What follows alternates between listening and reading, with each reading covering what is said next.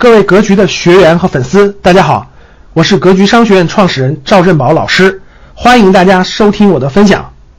炒房资金是进入股市了吗？答案是确定的。啊，我通过两个特殊渠道啊，给大家了解到的情况反馈一下啊。炒房人呢，也都有这个微信群啊这样的这个交流渠道。过去呢，炒房团的那个微信群里面交流的都是房子，比如哪个城市的房子价低啦，未来有前景啦，集中资金去这个炒房啊。最近这半年，炒房团微信群里反馈回来的都是，哎，谈论房子的少了，谈论股票的多了，哎，都是这个资金进什么板块啦，呃，通过什么基金，通过私募啊，通过各种方式进股市，这是通过炒房团的微信群反馈回来的。第二个，我还有一个秘密渠道哈，通过券商，券商的很多员工反馈回来的，他们的开户的这个数量在增加，这不用问了啊，然后呢，客户的保证金在大幅提高。啊，通过他们跟客户的简单交流，很多都是这些资金原来都是炒房的，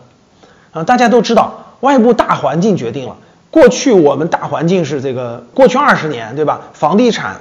不断的涨价，房子不断的涨价，所以有大量的炒房资金在上面获得了巨额的利益。但是现在谁都能看明白了，房价未来这个涨的空间没有了，所以资金它要尽快出，它卖完房子出来之后呢，干什么呢？投资的这个资金，它不会趴在那儿的，所以它一定不是进了房市，就只能选择这个另外的这个投资渠道。所以呢，目前的各方面证据都证明，炒房的资金进了股市。当然了，股市已经连续四十多天，每天的交易额超过一万亿了，这个也从侧面能证明，这些增量资金有很大一部分来自于炒房资金。你是炒房团成员之一吗？你的资金去哪儿了？感谢大家的收听，本期就到这里。想互动交流学习，请加微信：三幺幺七五幺五八二九，三幺幺七五幺五八二九，欢迎大家订阅收藏，咱们下期再见。